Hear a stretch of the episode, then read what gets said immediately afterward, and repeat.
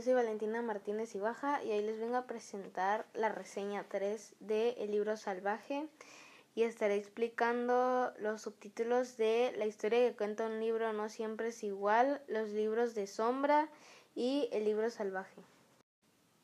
En la historia que cuenta un libro no siempre es igual, Juan solía a, a escondidas para no despertar sospechas a su tío de la ida a la farmacia.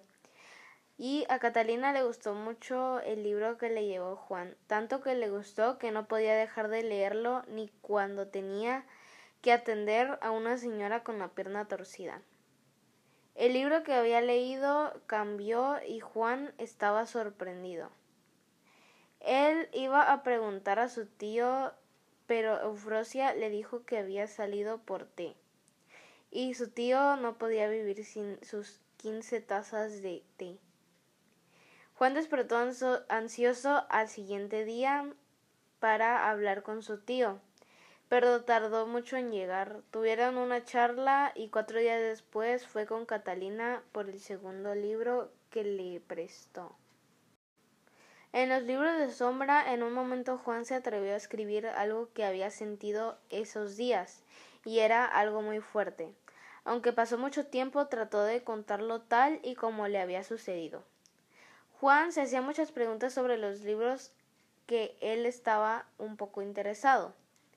Habían muchos libros y pasillos, y se perdía con facilidad, que tocaba la campana para ser rescatado por su tío. Él se preguntaba si había más allá libros de su agrado, y un día se fue mucho más lejos de lo habitual. Había un pasillo tapizado color vino, y le llegó un olor un, olor muy raro a encierro.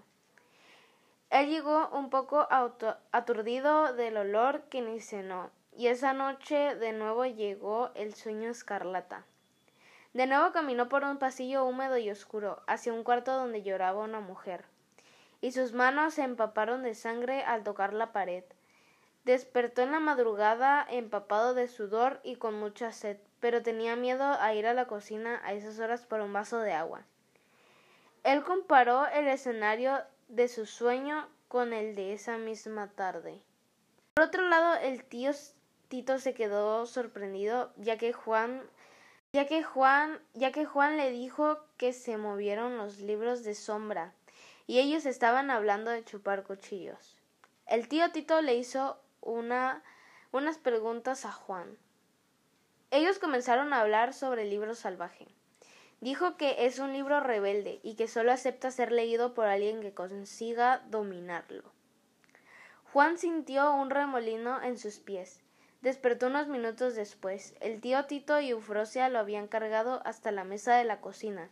Le puso un trapo húmedo en la frente y le hizo oler unas sales picantes.